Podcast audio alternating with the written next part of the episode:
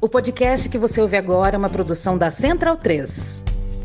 Agora, a Aurelo aceita Pix, a primeira e única plataforma que remunera os podcasters a cada play e parceira do lado B, abriu essa nova forma de apoio rápido e fácil. Você apoia o lado B a partir de R$ reais e tem direito a conteúdo exclusivo e pode, de acordo com a faixa de apoio, participar dos sorteios de brindes. Se você já é apoiador pelo Padrinho ou pelo PicPay, migre para Aurelo.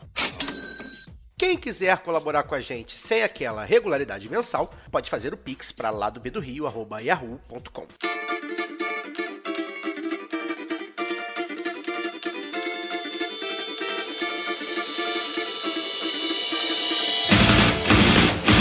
Olá, ouvintes da Central 3.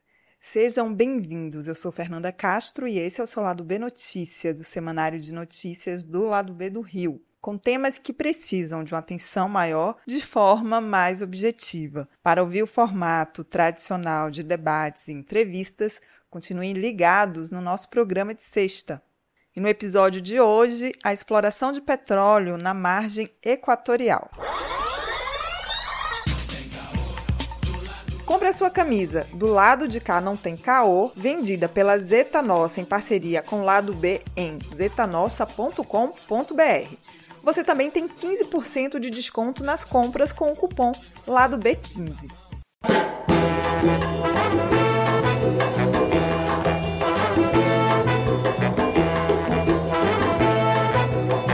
A Petrobras pretende investir na exploração de gás e petróleo na margem equatorial, região que vai do litoral do Rio Grande do Norte até o Oiapoque, no Amapá, e onde estão localizadas cinco bacias: Foz do Amazonas, Pará-Maranhão, Barreirinhas, Ceará e Potiguar. A empresa pretende perfurar 14 poços na região.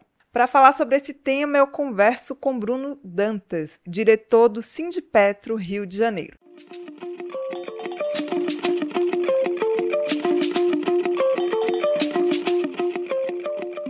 Bem-vindo, Bruno. É um prazer ter você aqui no nosso programa. E já vamos começar aí para falar sobre esse plano estratégico da Petrobras, que prevê aí um investimento né, de 2 bilhões para 2022 até 2026 na exploração na margem equatorial. Né? Então, eu queria que você explicasse para a gente o que significa esse investimento, em que fase está esse projeto. Explica para a gente tudo isso. Primeiro, bom dia, Fernanda. Obrigado pelo convite, estar participando aqui do lado B. É, esse assunto é muito importante a gente trazer para os ouvintes, para o seu público. É, a Petrobras ela tem feito trabalho no sentido de encontrar novas reservas de petróleo. É, a margem equatorial é o que se apresenta como nova fronteira para a exploração de petróleo, mas algumas perguntas precisam ser respondidas primeiro. Muita reflexão precisa ser feita sobre essa exploração. Então, em primeiro lugar, eu queria dar só um, uma dimensão do que é que está acontecendo é, nessa, nessa área que está sendo discutido.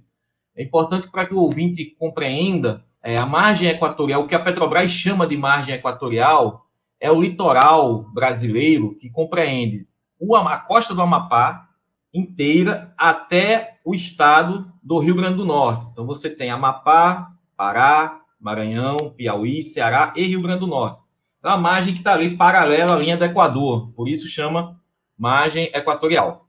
É, houveram muitas descobertas importantes na, na, Guiana, na Guiana que foi colônia da Inglaterra, a colônia mais próxima da Venezuela, e no Suriname. Essas descobertas potenciais, com potencial muito alto de produção, é, estimulou a Petrobras e, e outras empresas internacionais a fazerem pesquisa também aqui na, na margem equatorial brasileira. O que está em discussão hoje é a perfuração de poços justamente na foz do Amazonas. Então, por isso que está cercada de muita preocupação do ponto de vista ambiental, do ponto de vista social, é, porque todos nós sabemos que a Amazônia é uma região muito sensível do ponto de vista ambiental, do ponto de vista étnico brasileiro, né? Tem toda a questão dos indígenas, dos povos originários, e, e o Sindipetro está muito atento a isso, é, a Federação Nacional dos Petroleiros também. Nós queremos ressaltar que a Petrobras ela tem um potencial de investimento muito maior e poderia estar preocupada com programas que mitigassem eh, os efeitos da, das mudanças climáticas, que pudessem é, investir mais nas áreas ambientais, mas infelizmente a Petrobras e seu plano de negócio está na contramão disso. Basta citar apenas um exemplo: a Petrobras acabou de encerrar uma parceria com o projeto Tamar, projeto reconhecido internacionalmente de defesa das tartarugas marinhas e, e, e, aí é que eu queria entrar no, no, contexto dos investimentos. Queria fazer todo esse, esse início aí para a gente poder entender. Petrobras, em 2022, agora, pagou 17 bilhões de reais, de, aliás, 17 bilhões de dólares é, para os acionistas privados e internacionais, 17 bilhões de dólares. E aí apresenta no plano de negócio apenas 2,1 bilhões para a exploração de petróleo na margem equatorial, estando aí incluído qualquer gasto com é, responsabilidade social e ambiental. É, então, demonstra que é muito pouco dinheiro, é, demonstra também que, dentro do plano de negócio atual da Petrobras, não há uma preocupação efetiva com a transição energética. Então, o que nós, trabalhadores, refletimos é o seguinte: ora, é, o, o mundo inteiro está discutindo a transição energética, a importância. Nós somos trabalhadores do petróleo e sabemos que é, a transição energética precisa ser financiada pelo o que hoje é produzido em petróleo e gás.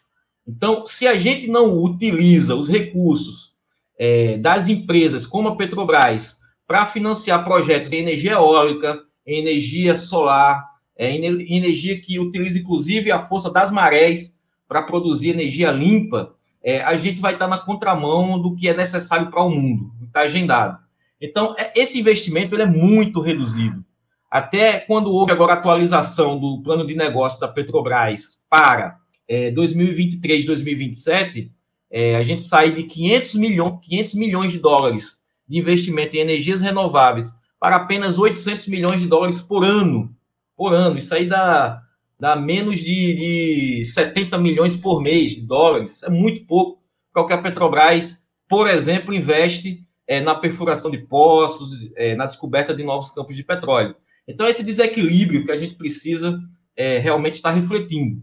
E essa é a preocupação, e esse é o cenário que está colocado aí na, na, na, exploração da margem equatorial. Então, só para terminar, a gente não é contra que a Petrobras ela trabalhe pela soberania brasileira e pela nossa soberania energética, descobrindo, inclusive, novos campos de petróleo e gás. Agora, a pergunta é: a serviço de que esses recursos e essa riqueza vai estar colocada. Se para garantir o abastecimento da população com gás, combustíveis, a preços socialmente é, justos, ou se vai ser descobertas que vão servir exclusivamente para exportação. O Brasil continua sendo exportador de commodities, importador de derivados.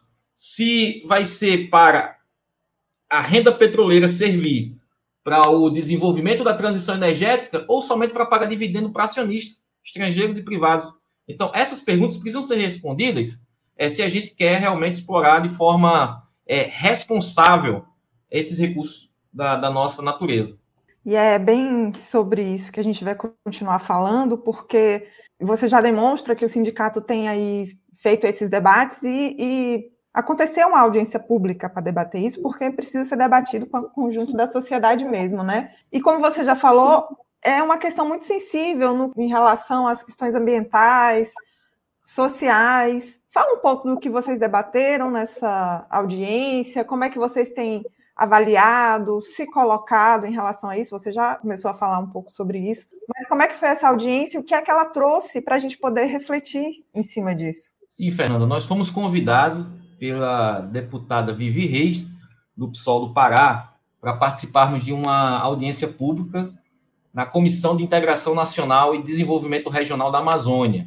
Essa comissão presidida pelo deputado João Daniel, do PT de Sergipe, e onde estiveram presentes representantes do governo federal, né, através do Ministério de Minas e Energia, do IBAMA, teve também representantes do Greenpeace, nós, da, da Federação Nacional dos Petroleiros, estivemos lá, do Sindicato dos Trabalhadores do Pará, Amazonas, Maranhão e Amapá, do Sindicato dos Petroleiros, e também representante David Bacelar, da Federação Única dos Petroleiros. É, esse debate ele foi é, muito rico, além, de, além também do representante da Petrobras, claro. Esse debate houve uma apresentação do Ministério de Minas e Energia, da Petrobras, é, sobre como está o andamento da exploração na margem equatorial, e lá a gente teve a oportunidade de levar várias preocupações nossas. É, nós tivemos a oportunidade de mostrar é, publicamente, ali na Câmara dos Deputados, o nosso programa com 10 pontos para trazer a Petrobras a serviço do povo brasileiro. São 10 pontos programáticos que foram elaborados pela Federação dos Petroleiros, pela Federação Nacional dos Petroleiros, ao qual o Sindipetra RJ assina também. Pode até depois disponibilizar aí o link com, com esse material para o seu público também ter acesso. E lá a gente fez essa discussão, esses questionamentos é, sobre a, a, sensibilidade que a Foz do Amazonas tem em relação à, à indústria do petróleo. Veja, a gente tem a Amazônia Verde, está sendo toda essa discussão em relação ao desmatamento, né, a floresta amazônica. E esse recurso que a gente está tendo vistas agora no, na foz do Rio Amazonas, nós estamos chamando de Amazônia Azul, porque no mar. Então a gente precisa ter a mesma preocupação e essa, essa audiência demonstrou que é, empresas estrangeiras que estavam é, se preparando para fazer essas operações, como a Total francesa e a BP inglesa, simplesmente se retiraram e a Petrobras assumiu 100%. Primeiro que é importante que a Petrobras assuma 100%, sim, de áreas estratégicas para a nossa soberania energética, nossa soberania ambiental, nossa soberania climática, né, nossa soberania nacional de conjunto. Essa é a primeira coisa que é importante dizer. Mas nós precisamos também discutir o caráter é, de forma mais ampliada. Precisamos ouvir os povos originários, precisamos ouvir as comunidades é, locais, precisamos ouvir os prefeitos, os governadores. Nós, petroleiros, achamos que nós temos também um papel muito importante nessa discussão, porque nós temos esse acervo que a Petrobras tem, técnico de conhecimento científico. Nós achamos que a Petrobras deve incentivar programas das universidades públicas, tanto é, a Universidade Federal do Pará, a Universidade Federal do Amapá, a Universidade Federal do Rio de Janeiro, que tem grupos de trabalho específicos sobre aquela área, mapeamento daquela área, para que a gente possa ter segurança é, naquilo que a gente está fazendo. Então, foi essa posição que o Sindicato RJ levou né, para essa audiência pública, um espaço muito importante e que precisa realmente ser é, ampliada essa discussão, porque envolve aí é, o interesse coletivo nacional. Sim, sem dúvidas. E aí, é, eu vou voltar aqui a falar de um tema que você tocou, porque que eu acho que é o tema que a gente está aí na agenda do dia, pensando aí nessa transição energética, porque você já começou e me parece que são muitos desafios, né, Bruno? Colocado para a Petrobras, colocado para o país, colocado para, para todos os trabalhadores, trabalhadores. Como é que vocês também têm atuado nesse sentido de trazer esse debate da transição energética? E quais os desafios aí você aponta que precisa estar colocado nesse momento? Olha, primeiro, Fernanda, nós achamos que a transição energética ela é urgente, necessária e, e é inegociável. As mudanças climáticas que estão acontecendo não são sentidas apenas em outros países. No Brasil, hoje, com muita força, com muita rapidez, é, nós, temos, nós estamos vivenciando as consequências graves que estão acontecendo hoje, inclusive dessas enchentes que estão acontecendo hoje no Brasil, num volume superior aos registros históricos. E, e nós, do Sindipetra RJ, por sermos trabalhadores do setor de petróleo, é, o setor de petróleo, de energia, é muito responsável em relação à emissão de carbono no mundo. É, nós temos no Brasil uma matriz energética menos suja do que o resto do mundo, isso é verdade mas nós temos ainda muita dependência de energia hidrelétrica, que tem também um peso importante em relação às comunidades locais, às transformações das regiões. Então, também tem muito impacto. Então, a gente acredita que a Petrobras é, é a empresa que tem capacidade financeira, que tem um papel como estatal é, para cumprir nesse processo de transição energética. Agora, precisa cumprir com uma proporção que seja equivalente ao tamanho dela. A Petrobras é a maior empresa do Brasil, uma das maiores empresas da, do mundo, e precisa assumir é, essa responsabilidade. Então, nós do Sindipetro Rio de Janeiro participamos, inclusive, da COP27, agora no Egito, mandamos representantes, participamos de, de, de um grupo de trabalho que envolve universidades, envolve institutos de pesquisa, para elaborar uma cartilha, que é ao, ao qual também queremos disponibilizar aqui para vocês, é, distribuir para os ouvintes. Então, nós temos elaborado bastante em relação à transição energética. Nós apontamos que o Brasil tem muito potencial para energia, produzir energia limpa. Temos potencial para energia eólica, potencial para energia maremotriz, que utiliza a força das marés, inclusive uma matriz energética muito pouco conhecida. É, nós sabemos também que o gás natural é um recurso que no Brasil tem muita descoberta recente e que pode é, apoiar a transição de uma energia mais de, de, uma energia mais suja que é a do petróleo. O gás ele, ele, ele é, tem menos, carbono, menos emissão de carbono, ele pode ser uma, uma matriz de transição até a gente chegar numa situação em que a gente possa ter uma representação maior de energias desse tipo, como eólica, solar, maremotriz, biomassa, que a gente possa realmente ter investimentos. Mas, infelizmente, a gente está indo na contramão agora. A gestão bolsonarista, por exemplo, colocou a Petrobras biocombustíveis para ser privatizada. Então, em vez da gente poder abrir novas usinas de biocombustíveis, inclusive até produzir bioquerosene de avião, para poder ampliar o leque de possibilidades, nós estamos aí reduzindo investimentos. Então, é essa discussão que a gente precisa trazer para a população do Rio de Janeiro e do restante do Brasil.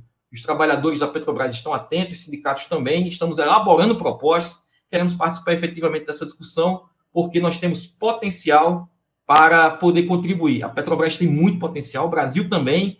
Agora, infelizmente, a, a última gestão é, da Petrobras, as últimas gestões da Petrobras é, e do país é, levaram aí para a gente ir na contramão. Não, não precisa nem, nem, nem desenvolver muito. A gente sabe como o Brasil é tem se tornado um país isoladíssimo em relação ao mundo, foi escanteado na COP27.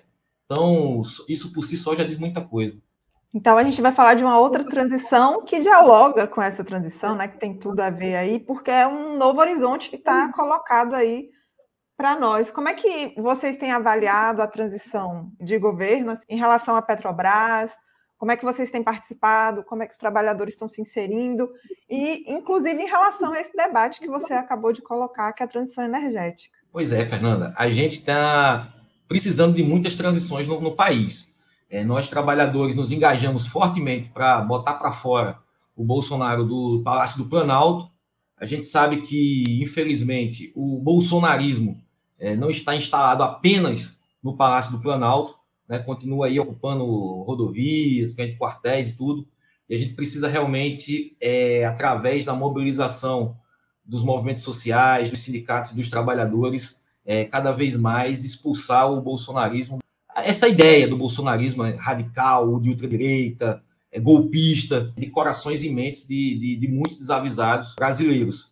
Então, o Sindipetro RJ tem cobrado que a gente possa participar de ações efetivas para poder reduzir os efeitos ruins dessa, desse golpismo no país.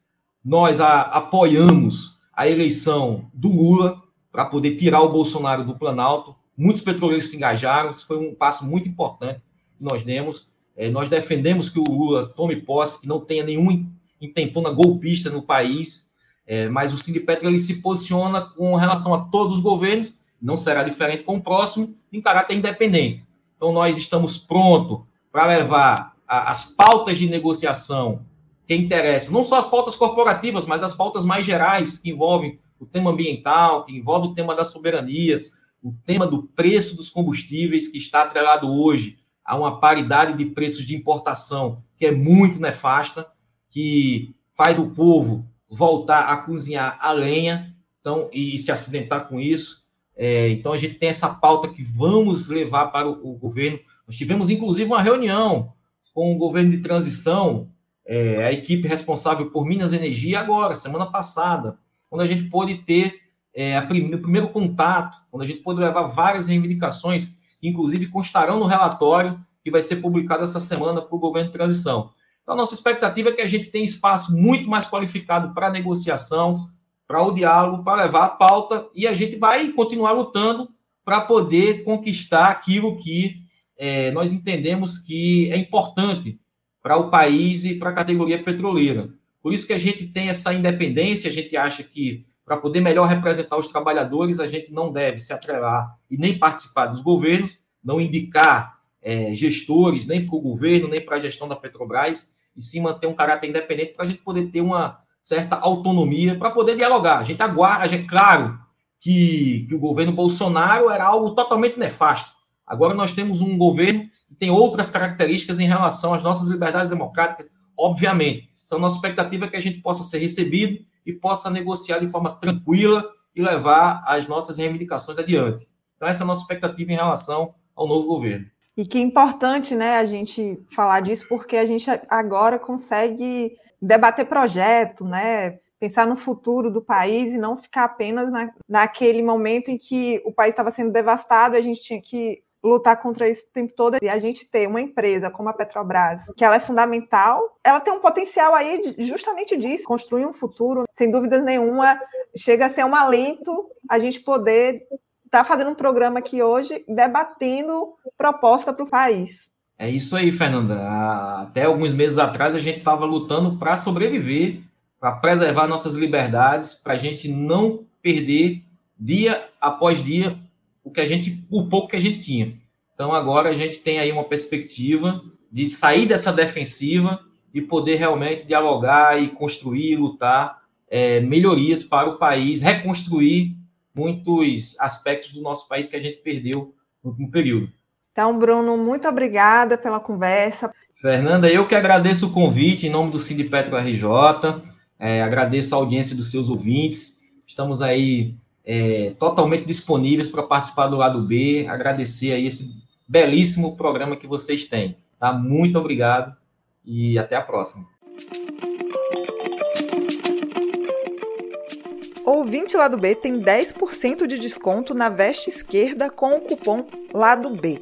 Acesse vesteesquerda.com.br.